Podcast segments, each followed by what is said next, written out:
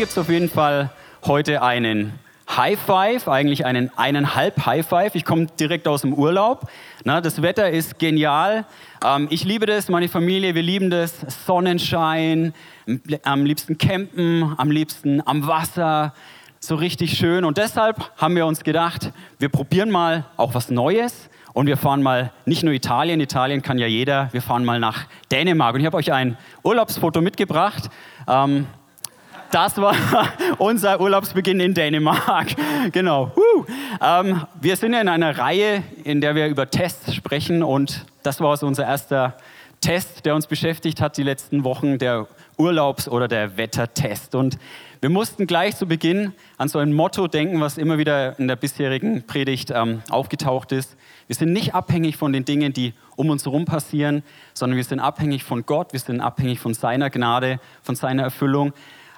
Ja, und das haben wir uns an Tag 1 lebendig in Erinnerung rufen dürfen, auch als wir an den Campingplatz gekommen sind. Wir hatten in weiser Voraussicht so ein Bungalow gemietet, also war nicht ganz so schlimm. Und irgendwann kam auch die Sonne raus, der Wind ist geblieben. Dänemark ist ein tolles Land, also wirklich äh, genießt das, wenn ihr mal da seid. Es ist nicht immer so, aber Gott war dabei und hat uns da gesegnet.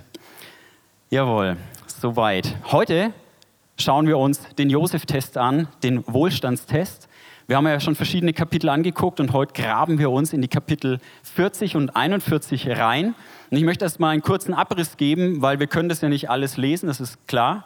Wir werden aber trotzdem viel lesen. Also ähm, macht euer Herz auf für die Schätze, die da drin sind. Kapitel 40 geht darum, Josef ist im Knast. Ähm, da hat letztendlich Dirk das letzte Mal aufgehört. In dem Knast ist es so, es ist der, der Knast des Königs. Ähm, Josef hat eine Begegnung mit zwei Hofbeamten, die da kommen, der oberste Bäcker und der oberste Mundschenk. Und ähm, ja, die zwei träumen was und wissen nicht so richtig, was damit anzufangen. Josef legt es aus und siehe da, es passiert genau so, wie er es ausgelegt hat. Der eine Hofbeamte wird hingerichtet, der andere Hofbeamte kehrt zurück an den Hof des Pharaos. Und dann passiert zwei Jahre lang nichts, zumindest nichts, ähm, was ähm, dem ersten Mose wert war, irgendwie noch weiter auszuführen. Aber wir kommen da noch drauf. Ich habe da so meine Theorien entwickelt. Dann kommen wir zu Kapitel 41. Kapitel 41 fängt auch wieder mit einem Traum an, der ganz bekannte Traum des Pharaos, hier auch dargestellt in dem Serienlogo, der Traum von sieben oder eigentlich 14 Kühen und 14 Ähren. Ähm, der Pharao ist total aufgewühlt, steht da. Da war sein Geist beunruhigt nach diesem Traum. Und er hat sich gedacht, das muss irgendwas bedeuten. Irgendwas hat ihn da beschäftigt. Und er hat alle Weisen interviewt und wollte wissen, was habe ich denn da geträumt? Warum beunruhigt mich das? Keiner wusste Bescheid. Dieser Typ aus dem Knast, dieser Hofbeamte hat sich erinnert. Hoppla, da gab es doch diesen jungen Jüngling, diesen Hebräer aus dem Gefängnis. Der hat was ausgelegt, was dann auch so eingetroffen ist. Lass uns den holen. Der Pharao holt Josef, erzählt Josef die Geschichte nochmal. Schwupps, dann sind wir schon wieder ganz schön weiter, weil das wiederholt sich nochmal der Traum. Ähm, Josef legt das Ganze aus, gibt ihm dann auch noch einen weisen Ratschlag und der Pharao ist so begeistert von, diesem, von dieser Weisheit und von diesem Verstand, den Josef einbringt und von diesem, von diesem 30-jährigen jungen Mann, mit 30 Jahren hat er es geschafft, an den Hof des Pharaos zu kommen, dass er sagt, dich brauche ich direkt an meiner Seite. Du bist jetzt der zweite Mann hier. Dich hole ich raus vom Knast in den Palast aus all dem Schlamassel mitten rein. Du kriegst hier jetzt die fette Millionen. Das ist Evangelium, oder? Der Typ ist treu und es ist der Wahnsinn, oder? Über Nacht zum Millionär, oder? Die Treue Gottes lohnt sich. Endlich Reichtum, endlich ist er am Ziel angekommen. Das ist doch mal ein Wohlstandsevangelium, oder? Genau, Thema Wohlstand ist mir nämlich eingefallen. Da gibt es was, was sich nicht so ganz gut ziert, was die Gemeinde angeht, was in den letzten Jahrzehnten oder Jahren ähm, immer mal wieder da war. Das Thema Wohlstandsevangelium. Da haben Prediger sehr, sehr stark den Fokus darauf gelegt, auf den quasi, ja, Gott will deine Finanzen segnen, Gott will dich persönlich, deinen persönlichen und beruflichen Erfolg segnen und Gott will deine Gesundheit. Und das ist alles nichts Schlechtes, aber es wurde sehr, sehr exklusiv fokussiert und wenn ich mir aber das Leben Jesu anschaue, dass er alles gegeben hat, dass er den Himmel, also die absolute Megastellung verlassen hat und gedient hat und alles gegeben hat bis zum Leid und zum Tod. Und dass dann auch die Nachfolger später, die diese Auferstehungskraft erlebt haben, dass auch das wirklich eine Menge von Märtyrern waren, die verfolgt wurden. Und dass auch diese Realität des Wohlstands zwar in Deutschland schon da ist, in Amerika vielleicht auch und einzelne Christen es erleben, aber es erlebt nicht das Gros und es erlebt auch nicht die Masse in der Welt. Heißt das jetzt, dass ich ein Armutsevangelium predigen will? Das heißt nicht, weil was ich da wirklich total gesund finde, ist ein Vers des Apostel Paulus, den ich vorne wegschicken will. Ich muss mal was trinken, sorry, bin ein bisschen ausgetrocknet hier. Hier ist so heiß in Deutschland, bin es gar nicht mehr gewohnt.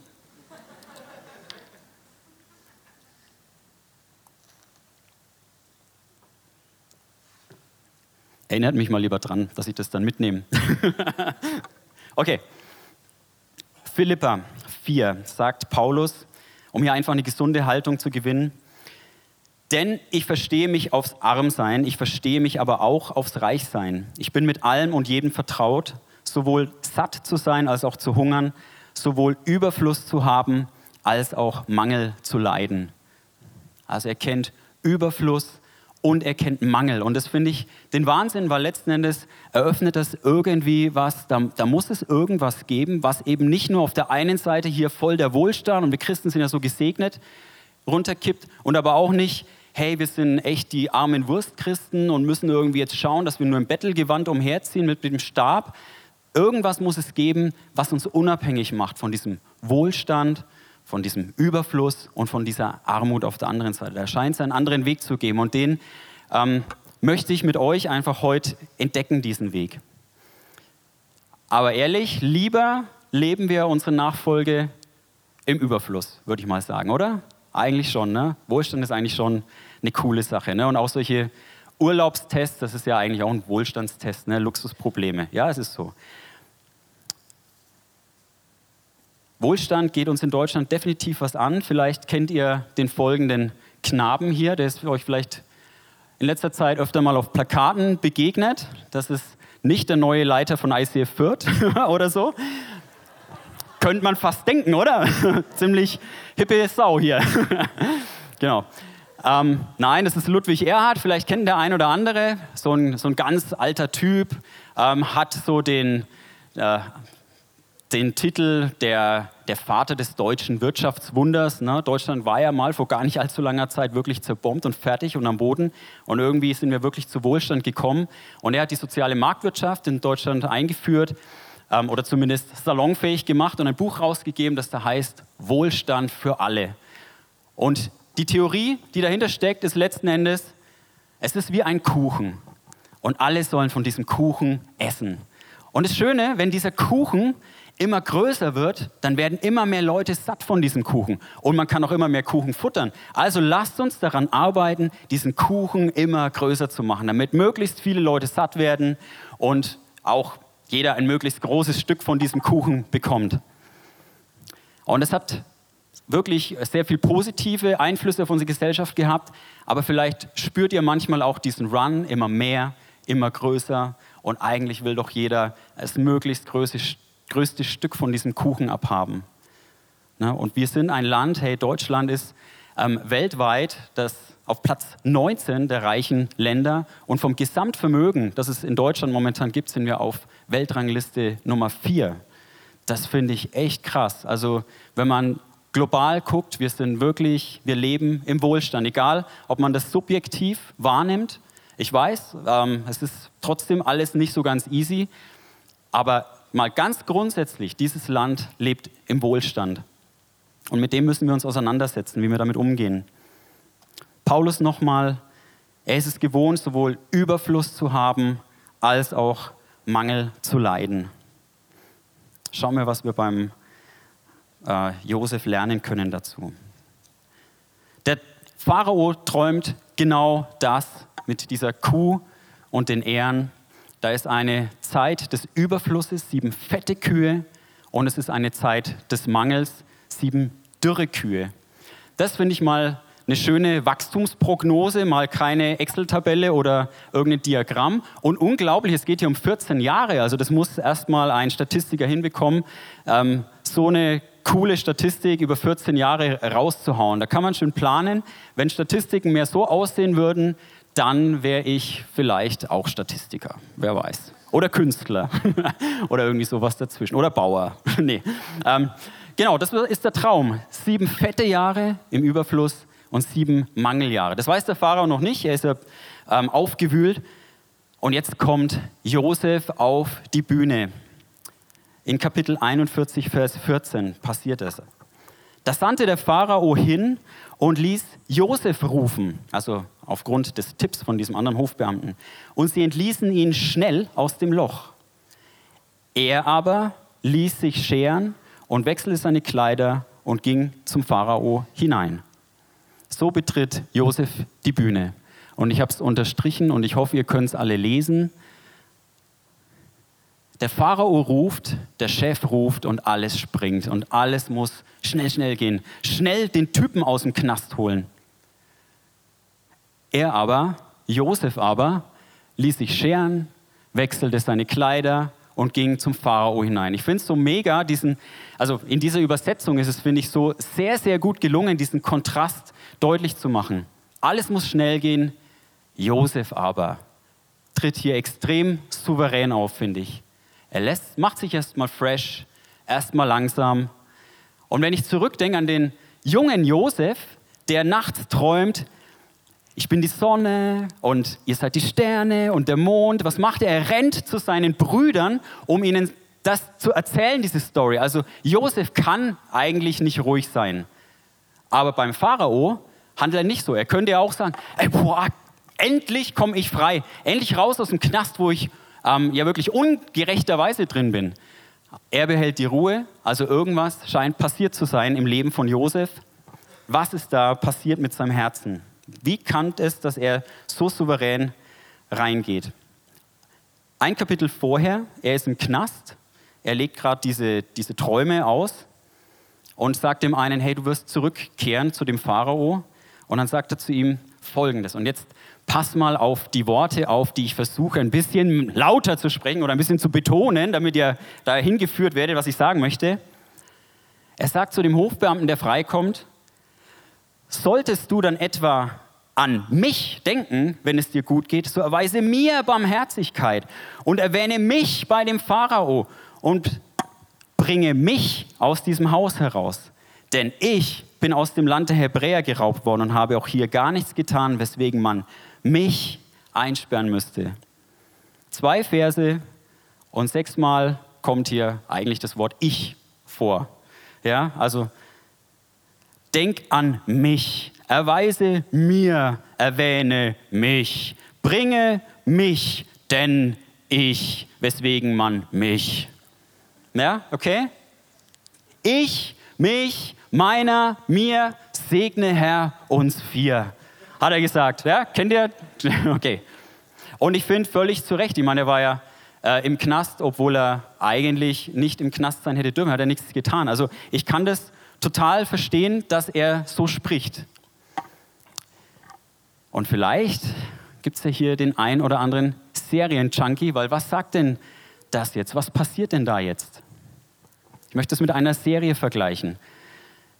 Denn der Hofbeamte der mit dieser Ich-Ich-Ich-Geschichte losgeht, was macht er?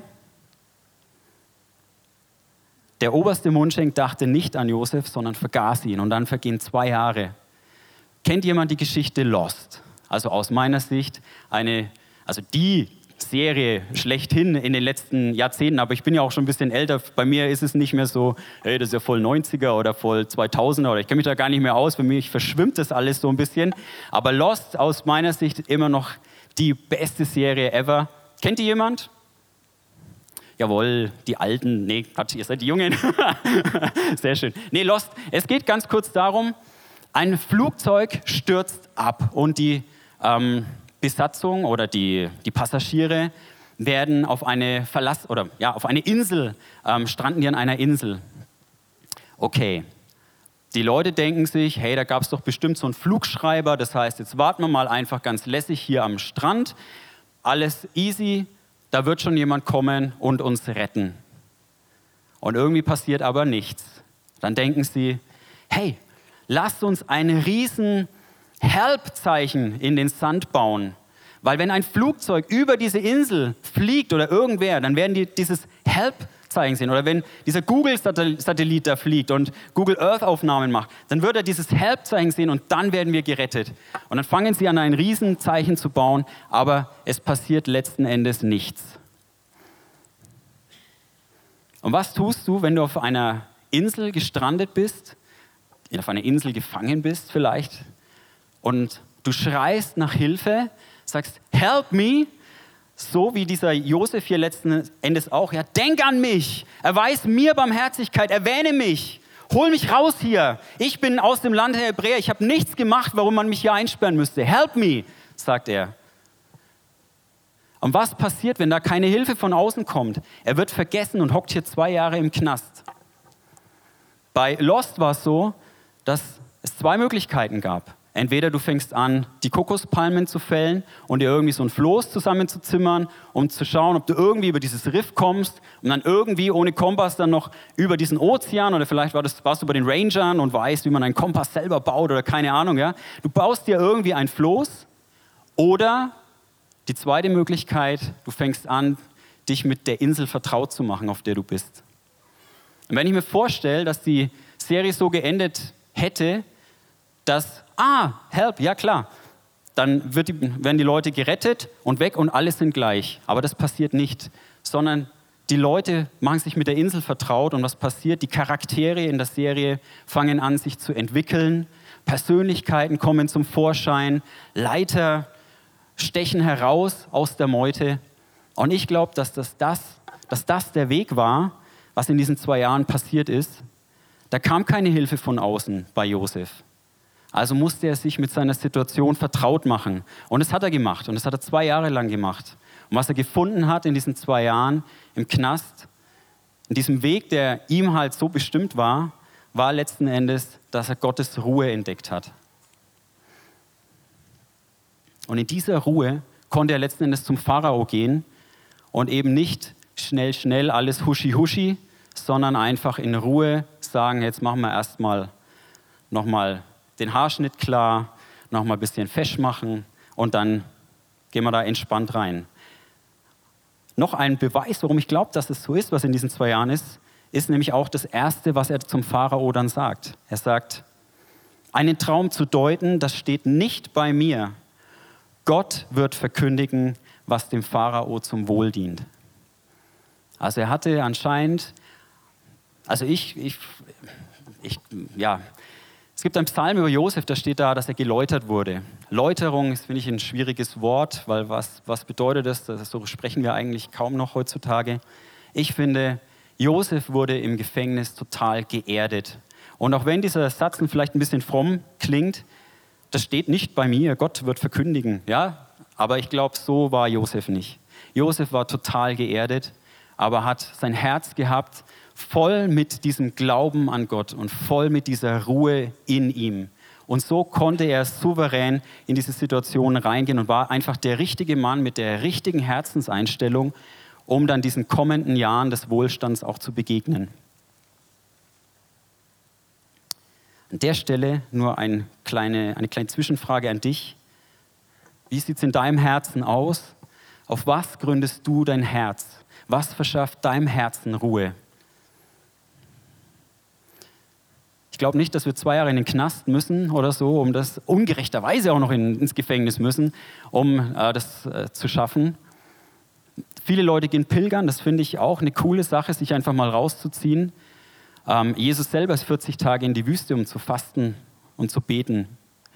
Johannes der Täufer war auch so ein Faster und in die Wüste geher und so weiter. Aber wo, wo steht dein Herz? Hast du diese Ruhe schon gefunden in Gott, dass du in so einer Situation, wenn der Pharao ruft, und der Pharao, das war ja nicht irgendwer, das war jetzt nicht, nicht nur der Bundeskanzler oder sowas, ja? Der Pharao, das war Gott damals, das war der Gott von Ägypten. Er war die Sonne, also sozusagen, ja, ich bin die Sonne. Also, das war ein mächtiger Mann. Und dem mächtigen Mann, der sich selbst Gott nennt, zu sagen, die Deutung liegt nicht bei mir, sondern bei Gott.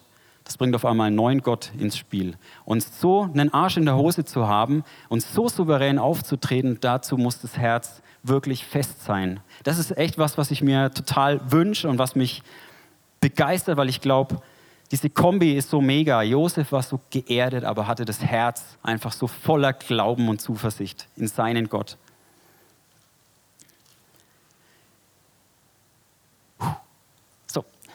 Das war Punkt 1 meiner Predigt. Kommen wir zu Punkt 2. Es gibt noch mehr zu lernen. Der Pharao war begeistert erstmal von der Auslegung von Josef über diese sieben tollen Jahre und die sieben mageren Jahre und vor allem der Tipp von Josef. Man muss erstmal einem Gott einen Rat geben, ja, also dem Pharao einen Rat geben, was er jetzt tun soll. Und Josef hatte eben den Mumm, nicht nur den Traum auszulegen, nicht nur eine Statistik zu deuten, sondern auch zu sagen, was er denn jetzt tun soll, der Herr Pharao. Und er gibt ihm folgenden Tipp. Der Pharao lasse in den sieben Jahren des Überflusses den fünften Teil des Ertrages erheben vom Land Ägypten. Diese Nahrung soll dem Land als Vorrat dienen für die sieben Hungerjahre. Also den, sieben Jahren den fünften Teil erheben. Wir können mal die nächste Folie machen. Da habe ich ein bisschen äh, mich in ägyptischen Hieroglyphen versucht. Zweimal sieben mal ein Zehntel ist sieben mal ein Fünftel. Denn ich bin äh, überzeugt, ich bin überzeugt, aber ich lasse mich auch von was anderem überzeugen. Aber ich bin jetzt zumindest momentan hier und ich habe ja auch das Mikrofon in der Hand, also ich darf das sagen. Ich bin überzeugt, dass hier der Zehnte versteckt ist in diesem Lasse den fünften Teil in den kommenden sieben Jahren erheben und bring ihn in das Vorratshaus. Denn überlegen wir mal vom Zehnten her. Ja, Zehnter ist so ähm, ja, ein Prinzip, das wir hier leben, das viele Gemeinden leben dass der Zehnte ins Vorratshaus kommt. Wir haben zwei Episoden von jeweils sieben Jahren. Ja, zweimal sieben. Davon wollen wir jetzt den Zehnten ins Vorratshaus bringen. Jetzt ist aber blöd, weil wir wissen, in der zweiten siebener Episode, also jetzt wird es ein bisschen mathematisch, morgen beginnt ja die Schule wieder, ne, und da müssen wir schon wieder ein bisschen fresh werden im Kopf. Ähm, Im zweiten äh, Siebtel Nee, im zweiten äh, Jahr siebt oder wie auch immer, in der zweiten Episode, da gibt es nichts zu holen. Da ist an den nichts dran, da gibt es keine Ernte und das Land wird wirklich leiden. Also das ist dann tatsächlich auch so gekommen. Ich möchte aber den gleichen Ertrag ins Vorratshaus. Also muss ich schauen, dass ich diesen Ertrag schon in den ersten sieben Jahren erhalte. Also, wie kriege ich diesen Ertrag hin? Ich muss zwei also wenn man das jetzt alles auf einen Bruch schreibt, dann kann man 2 und 10, das kann man dann kürzen, dann geht die 2, wird eine 1, dann bleibt nur noch die 7 oben und die 10 ist ja 2 mal 5, da geht die 2 dann weg, dann bleibt ein Fünftel. Ist doch der Wahnsinn, oder? Rechnen mit Gott, das ist doch unglaublich, finde ich das. Also sowas begeistert mich total. Eigentlich weiß ich auch nicht, was da falsch gelaufen ist. Ähm, okay, also ein Fünftel. Und jetzt, das habe ich nicht hier dastehen, aber jetzt ähm, überlegt mal, was ist denn 7 mal ein Fünftel. Sieben mal ein Fünftel ist sieben Fünftel. Oder ein Ganzes und zwei Fünftel. Oder ein Ganzes und vier Zehntel, das ist gleich 1,4. Hm. 1,4. Wir wissen, es kommen sieben schlechte Jahre und haben aber eigentlich den Ertrag von 1,4 für sieben Jahre. Das ist eigentlich zu wenig. Eigentlich bräuchte man das Fünffache, um durch die nächsten sieben Jahre zu gehen. Und ich glaube, dass Josef diesen Tipp gibt und sich hier auch orientiert, durchaus an diesem zehnten Prinzip oder ist wahrscheinlich auch egal, einfach an diesem Prinzip einer, du gibst etwas ab von deinem Überfluss. Du gibst etwas und tust es in das Vorratshaus, weil er weiß, dass Gott etwas dazu tun wird. Weil Gott die Ernte segnen wird in den nächsten fünf Jahren, äh, in den nächsten sieben Jahren. So dass hier eigentlich noch ein X eingeführt werden müsste, weil hier sieben Fünftel mal x und dieses x muss auch wiederum fünf sein. Also es das heißt, Josef, jetzt seid ihr weg, ne? okay, also das Fünffache. Glaubt mir einfach, wir können später in der Lounge oder. nee. Ähm, wir brauchen das Fünffache der Ernte. Und ich glaube, dass Josef hier so einen, ein Vertrauen und so ein Glauben in Gott hatte, dass er das einfach erwartet hat oder darauf vertraut hat, dass dieser Überfluss in den kommenden sieben Jahren das Fünffache einspielen wird. Das Fünffache, 500 Prozent des bisherigen Einkommens oder 500 Prozent dessen, was bislang reinkommt. Und das finde ich so eine krasse Haltung auch wieder, ähm, die Josef da hat. so ein Vertrauen auf den Gott und auf, auf diesen großen Gott, auf seinen Gott. Und das ist letzten Endes auch für mich immer wieder, ja, es geht ja um den Zehnten auch ein Stück weit bei, bei dieser Berechnung. Der Zehnte ist für mich ein ganz praktischer Glaubensschritt. Wenn ich den ersten Zehnten in das Vorratshaus, in die Gemeinde gebe, glaube ich diesem Gott, dass er so viel schenken wird, dass es am Ende trotzdem reicht, glaube ich, dass wenn ich diesen Schritt ins Ungewisse gehe und raus aus meiner Excel-Kalkulationstabelle, glaube ich, dass so viel da sein wird oder auch so viele ätzende Special-Ausgaben, die dann auch immer wieder kommen, ne, so Kundendienst beim Auto oder ne, Reifenplatt oder was weiß ich, ähm, glaube ich, dass das wegfällt, dass mich das tragen wird. Für mich ist der Zehnte was total Praktisches. Ähm, persönlich war es so, als ich zum Glauben gekommen bin, war der Zehnte eigentlich sehr schnell, sehr normal, den einfach abzusondern, in die Gemeinde zu geben, bis, bis wir ein Haus gekauft haben. Also ja, ist, eigentlich ist es tatsächlich ein bisschen traurig, dass es so ist. Ähm, mich hat es ganz schön gespult. Wir haben vor ja, ungefähr zehn Jahren ein Haus gekauft, meine Frau und ich. Ähm, und auf einmal war echt ein finanzieller Druck da. Und das hätte ich nicht erwartet, dass mich das aus, aus der Bahn schmeißt, die finanzielle Verpflichtung so zu haben ähm, und was es dann macht. Und, man schau, und ich war so auf die Finanzen fokussiert und geguckt, wie gehe ich mit den Finanzen um, dass es mir echt schwer fiel. Und ich mit Gott diskutiert habe, muss es der ganze Zehnte sein, kann ich einen Teil und einen Teil da und das ist doch eigentlich auch für einen guten Zweck und so weiter. Und angefangen habe zu diskutieren. Und hey, äh, ich lebe noch, ja, also und das Haus gibt es immer noch. Also ich bin jetzt nicht zu Schaden gekommen. Aber ich habe diskutiert und mein Herz hat gerungen. Und dann hat auf einmal ein Prozess angefangen und ich habe mit vielen Leuten über das Thema der Zehnte ähm, gesprochen, beziehungsweise haben auf einmal ganz viele Leute darüber gesprochen. Und irgendwann habe ich gedacht, scheiß drauf, jetzt gebe ich ihn einfach. Und auf einmal hat sich was gelöst in meinem Herzen. Und auf einmal ist was entspannt geworden. Und ich stehe immer noch hier und habe immer noch dieses Häuschen, ja? Es ist nichts passiert äußerlich, nichts anderes, aber in meinem Herzen ist was passiert. In meinem Herzen hat sich was verändert. Da ist Ruhe reingekommen, was meine Finanzen angeht. Und ich muss nicht immer gucken, ja, okay, und was können wir vielleicht noch zur Sondertilgung und so. Ne? Ich habe nicht gehadert, sondern ich habe einfach geglaubt, Gott, ich, ich mache das jetzt und du wirst dafür sorgen, dass es dann schon reichen wird. Dass hier ein fünffaches X steht, das kommt auf jeden Fall auch noch. Ähm, oder dass zumindest dieser Fresser, heißt er in der Bibel, weggehalten wird, damit das Einkommen, das dann einfach auch da bleibt, einfach gut reicht für unser Leben als Familie. Und es reicht. Und Gott versorgt uns.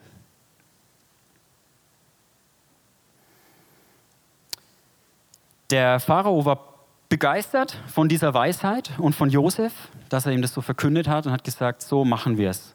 Josef, du bist jetzt zu meiner Rechten. Ich will eigentlich nur um den Titel höher sein, nur um den Thron höher sein als du, aber ich setze dich über alles. Er setzt ihn über alles. Und das ist ähm, wieder was ganz Tolles, weil Josef bekommt ein weißes Gewand, er bekommt einen fetten Ring an die Hand vom Pharao, er bekommt eine Goldkette umgezogen und darf dann lässig ähm, durch die City cruisen mit dem Wagen vom Pharao und allen winken, ich bin der Neue hier, ich bin ähm, über euch gesetzt. Also der Pharao stößt das alles an, lässt ihn teilhaben an seinem Reichtum, an seiner Macht und bringt ihn in eine krasse Position über Nacht. Das ist äh, eigentlich eigentlich unglaublich. Ich meine, der kannte den ja wahrscheinlich überhaupt nicht, oder? Also ich kenne tatsächlich niemanden, der im Gefängnis ist. Das ist eigentlich, denke ich mir gerade auch fast ein bisschen traurig, dass ich da niemanden kenne. Also Vielleicht ist es auch gut, aber vielleicht ist es eigentlich auch traurig irgendwie, oder? Weil wir sollen ja auch die Leute im Gefängnis besuchen und ihnen was Gutes bringen. Jetzt nur so spontan. Vielleicht eine Idee für später. Na gut. Okay, also, ähm, er kannte ihn nicht und er setzt ihn ein und Josef bekommt eine ganz krasse Position im Staat. Und ich finde es total mega erstaunlich, was Josef macht aus dieser Position. Ein paar Verse später, also erst steht da, ich weiß jetzt gar nicht mehr sicher, wie ich es hatte. Komm mal hier. Zack. Genau. Nee, das lassen wir aus. Ja, Goethe, Geschichte und so, sparen wir euch mal. Genau. Und der Pharao sprach zu Josef: siehe, ich setze dich über das ganze Land Ägypten. Ja, und dann kommt das Ganze mit dem Schmuck und den Kleidern und so weiter und dem Wagen. Kriegt er noch eine Frau, ähm, wahrscheinlich auch ein fesches Mädel, glaube ich. Das heißt 30 Jahre, muss ich nochmal betonen, ja, also 30 Jahre und er hat es geschafft, ist on top. Und was macht Josef? Und Josef zog aus durch das ganze Land Ägypten. Und das finde ich auch schon wieder so eine krasse Haltung von Josef. Er hält eigentlich nicht an dieser Position fest, dass er über alles gesetzt wird, sondern Josef geht mitten rein. Josef geht mitten rein zum Volk.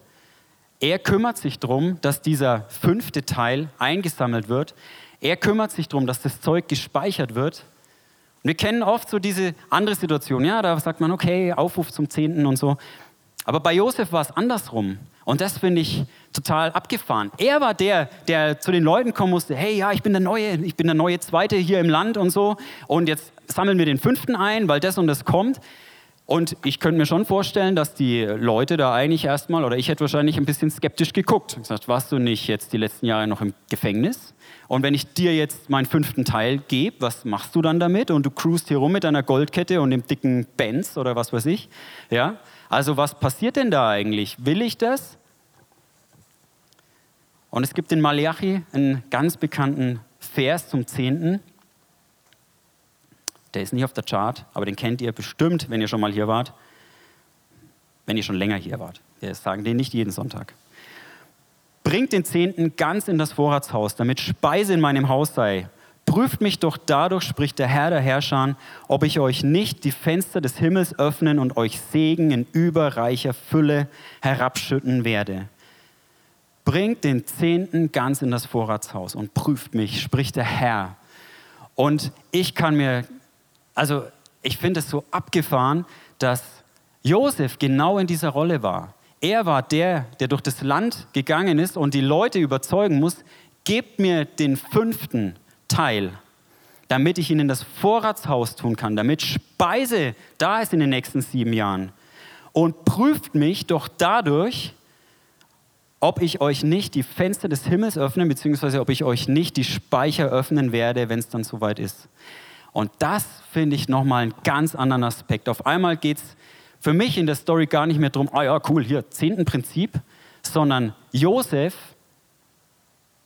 ist so in dieser Geschichte Gottes verflochten, dass er eigentlich wirklich in der Nachfolge Gottes steht. Er handelt hier wie Gott und ich kann mir es wirklich gut vorstellen, dass er zu den Leuten sagt, prüft mich doch, ob ich euch die Vorratskammern aufmache. Er ist voll reingegangen, er ist voll zu den Leuten gegangen. Und es war zu prüfen, ob er es macht. Und das ist eigentlich letzten Endes der Wohlstandstest, den es für Josef zu bestehen galt. Weil irgendwann waren diese sieben Jahre vorbei. Und Josef wusste wahrscheinlich von allen am besten, jetzt kommen sieben Hungerjahre. Wie groß ist das Vertrauen und wie groß ist seine Ruhe in diesem Gott? Zunächst lesen wir eine coole Sache.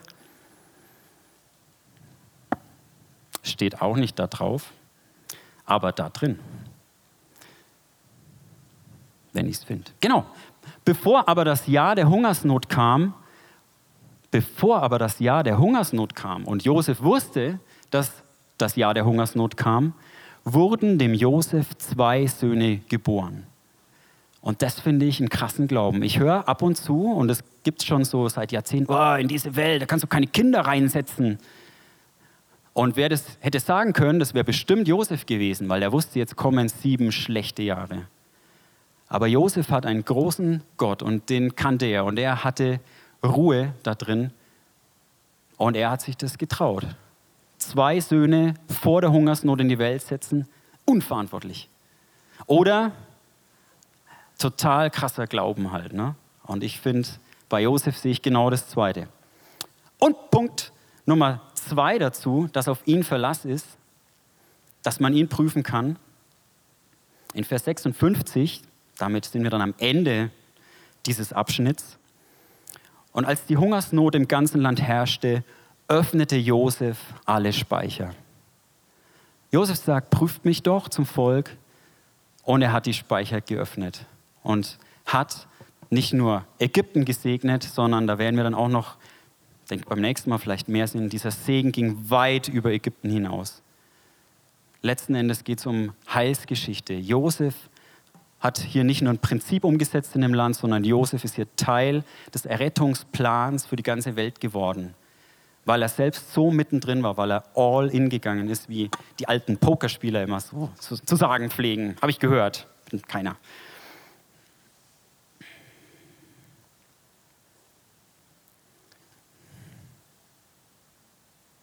Jemand, der im Überfluss lebt und auch die Speicher füllt.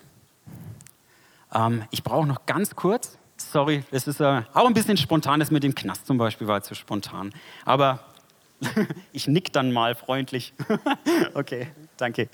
Ähm, jemand im Neuen Testament, der auch die Speicher voll kriegt, weil er im Überfluss lebt, begegnet uns in einem Gleichnis von, von Jesus in Lukas. Das ist ein ganzer Abschnitt und da geht so viel um Geld. Ich sage euch, die Bibel ist voll von, von diesem Thema Geld. Das ist eigentlich unfassbar. Ich sage euch, ich habe so eine Rübe auf seit den letzten Wochen zu diesem Thema. Aber ich hoffe, ihr kommt ein bisschen mit. Okay, also, er sagt zunächst, habt Acht und hütet euch vor der Habsucht, denn niemandes Leben hängt von dem Überfluss ab, den er an Gütern hat. Und dann kommt ein krasses Gleichnis von Jesus, von einem reichen Mann, der ein Feld hat, das viel Frucht trägt. Und der reiche Mann überlegt sich, was mache ich denn jetzt damit? Und dann sagt er, das will ich tun. Ich will meine Scheunen abbrechen und größere bauen und will darin alles, was mir gewachsen ist, und meine Güter aufspeichern. Und will zu meiner Seele sagen, Seele, du hast einen großen Vorrat auf viele Jahre. Hab nun Ruhe, iss, trink und sei guten Mutes. Das war der Plan von dem Typen in dem Gleichnis. Ganz anders als wie bei Josef und doch irgendwie total vergleichbar. Und ich kann mich tatsächlich ganz arg mit diesem Gleichnis identifizieren, weil hier kommt ein Schlüsselwort und es ist mir immer wieder rausgestochen. Ich habe es auch schon mehrmals gesagt. Er sagt zu seiner Seele, lass uns das tun. Seele, habe nun Ruhe. Also er will in den Ruhestand eintreten, ne, würde man heutzutage sagen. Aber tatsächlich, er will einfach Ruhe für seine Seele. Ich denke mir auch manchmal, hätte ich mehr Geld, dann hätte ich ein größeres Auto vielleicht, dann hätten die Kids hinten mehr Platz, dann wäre vielleicht weniger Geplär und ich hätte meine Ruhe. Cool. Ähm, oder hätte ich doch ein größeres Haus, dann hätte ich einen größeren Garten, dann würden die Kids einfach außen spielen und ich wäre innen und hätte meine Ruhe. Oder vielleicht, das ist jetzt nicht mein Beispiel, aber hey, die Klamotten, hätte ich genügend Geld, dann hätte ich die richtigen coolen Klamotten. Und dann, dann würde ich ein Mädel finden, das so richtig auf mich abfliegt. Und dann habe ich die Partnerin fürs Leben gefunden. Und dann kann ich zur Ruhe kommen. Ah. Und, und, und. Und es ist so viel aufs Geld gemünzt, aber die Motivation kann ich total verstehen. Ey, ich sehe mich so nach Ruhe und ähm, kann mir vorstellen, dass es dem, der, denjenigen, diejenigen von euch, wie auch immer, auch so geht, dass ihr euch einfach nach Ruhe sehnt. Aber das ist der falsche Ansatz, hier auf den Cash, auf den Reichtum zu schauen. Weil was sagt Gott in diesem Gleichnis? Gott sagt, du Narr.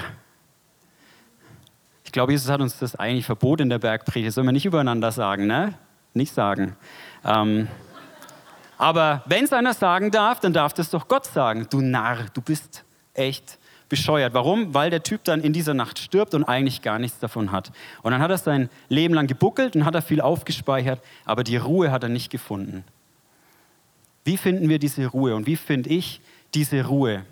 Das ist, glaube ich, der, der Schlüssel, wenn wir diese Ruhe finden, dass wir reden können wie Paulus, egal ob Reichtum oder Mangel, egal ob Überfluss oder Hunger oder was auch immer, ich diesen Frieden habe, wenn ich diese Ruhe habe, dann, dann ist eigentlich das Drumherum egal und dann kann es in Dänemark auch regnen. Darf es dann auch, genau. Interessant ist, als Josef, ich überziehe, sorry, als Josef vor den Pharao geht, nochmal kurze Rückblende, da sagt er, ein Traum auszulegen, das steht nicht bei mir. Gott wird verkündigen, was dem Pharao zum Wohl dient. Und ich bin über dieses Wörtchen Wohl gestolpert. Steckt ja auch in Wohlstand drin, ja? Wohl. Warum bin ich drüber gestolpert? Weil es gibt ja verschiedene Bibelübersetzungen und in einer Übersetzung stand drin, Gott wird verkündigen, was dem Pharao zum Heil dient. Und das Heil, das hatten wir ja schon vor längerer Zeit mal auch in der Predigtserie, das Heil ist, ist echt was Umfassendes. Da geht es nicht nur um, um den Wohlstand, da geht es nicht mal nur um eine Errettung, da geht es um dein ganzes Leben, dass da Heilung reinkommt, dass da Wiederherstellung reinkommt. Und das hat mich ein bisschen gepackt, dass ich gedacht habe, jetzt packe ich nochmal den Spaten aus und gehe noch eins tiefer und guck mal, welches hebräische Wort steckt denn dahinter. Und das hat dann in meinem Kopf nochmal richtig schön geknallt. Das Wort, das hinter diesem Wörtchen wohl steckt, das Josef hier verwendet, ist das Wort Shalom. Und das ist wahrscheinlich das, zumindest das, das Wort, das fast jeder kennt aus dem Hebräischen. Shalom, was in der Regel mit Frieden übersetzt wird. Und für mich ist wahrer Wohlstand genau dieser Shalom, dieses, dieser Frieden, diese Ruhe, die wir in Gott finden können. Und wie kriegen wir diesen Frieden? Natürlich durch Jesus Christus. Ja? Deshalb sind wir ja heute auch hier in der Kirche, weil Jesus, er hat den Thron verlassen im Himmel. Das habe ich schon gesagt. Warum? weil er auf die Erde gekommen ist. Es war keiner geerdeter als Jesus. Als Josef, als Josef ähm, im Gefängnis war und rausgeholt wurde, dann steht da, er wurde aus dem Loch geholt. Ja? Er kam aus einem Loch. Jesus war tiefer drin als nur in einem Loch. Jesus ist ins Gefängnis gegangen, ja, er wurde misshandelt, verspottet, er ist in den Tod gegangen und er wurde begraben. Und er war dann letzten Endes tiefer als geerdet. Und er hat uns eine Weisheit gebracht, die über alle Weisheit hinausgeht. Dass Paulus sagt, in ihm sind verborgen alle Schätze der Weisheit und der Erkenntnis.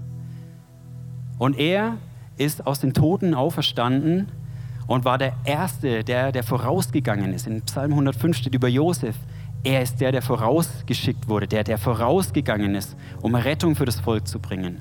Und Jesus ist der Erste, der aus den Toten auferstanden ist und der diesen Platz nicht neben dem Pharao, aber neben dem allmächtigen Gott eingenommen hat und der jetzt neben diesem großen Gott sitzt. Und warum hat er das alles gemacht? Die Bibel sagt, um Frieden zu bringen zwischen Gott und Mensch, zwischen Gott und uns damit wir in diesen Frieden reingehen können, damit wir in diese Ruhe reinkommen können. Dazu müssen wir letzten Endes einfach nur sagen, okay, abgefahren, aber vielleicht bewegt sich ja was im Herzen. Das würde ich mir wünschen, dass ihr irgendwie spürt, hey, ja, und vielleicht seid ihr ein bisschen bibelfit. Tanzt nicht ums goldene Kalb rum, sondern such deinen Frieden bei Gott und nimm dieses Geschenk an, und Paulus geht sogar noch weiter. Er sagt nicht nur, hey, das hat Jesus da alles gemacht, damit das dann und dann passiert. Das ist nicht nur Theorie, sondern er sagt letzten Endes, wir sitzen mit Christus bei Gott. Das ist unsere Position. Wir sitzen in diesem Frieden mit drin und wir dürfen in diesem Frieden teilhaben. Diesen himmlischen Frieden. Da möchte ich euch echt herzlichst dazu einladen. Nochmal zusammenfassend, war halt doch recht viel. Wahrer Wohlstand ist für mich genau dieses Heil und dieser Frieden und diese Ruhe, den wir, glaube ich, nur in Jesus Christus finden. Josef hat es gefunden und ich, ich wünsche dir und ich wünsche mir, dass wir auch in diesen Frieden eintauchen, weil ich glaube, das ist die beste Basis, auf der wir aufbauen können. Das ist die gesündeste Basis, auf der wir leben können. Dass wir nicht beim Wohlstand abdriften und sich uns die Kehle zuschnürt, weil nur noch alles schnell gehen muss. Aber auch nicht im Mangel leben müssen, als irgendwie, oh, ich bin ein Christ, ich kann nicht anders. Sondern dass wir einen gesunden Weg da durchgehen können und einen gesunden Weg hier in diesem Wohlstandsland Deutschland leben können. Und dann können wir vielleicht unsere Insel anfangen zu erkunden, in der wir so eingesetzt sind. Da, wo unser Platz ist. Und wir können anfangen zu geben aus dieser Ruhe raus und wir können anfangen, all in zu gehen und wirklich Teil dieser Geschichte Gottes zu werden.